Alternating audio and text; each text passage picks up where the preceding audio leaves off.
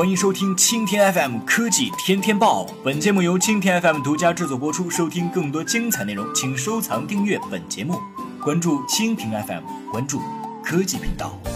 腾讯科技讯七月二十九号，宽带发展联盟近日发布了今年第二季度中国宽带速率状况报告。报告显示，二零一六年第二季度，我国固定宽带网络平均下载速度同比二零一六年第一季度提升了百分之十点七，达到十点四七兆每秒，已超过十兆每秒大关。网页浏览的首屏呈现时间和视频下载速度也保持了持续较快增长势态，而宽带接入速率符合度持续保持在百分之百以上。变变化相对平稳。从区域情况来看，全国有十六个省级行政区域的平均下载速率已率先超过十兆每秒，已占所有省级行政区的一半以上。其中，上海和北京已经超过了十二兆每秒。在直辖市和省会城市宽带速率排行榜上，上海、北京、成都、南京、天津位居前五位。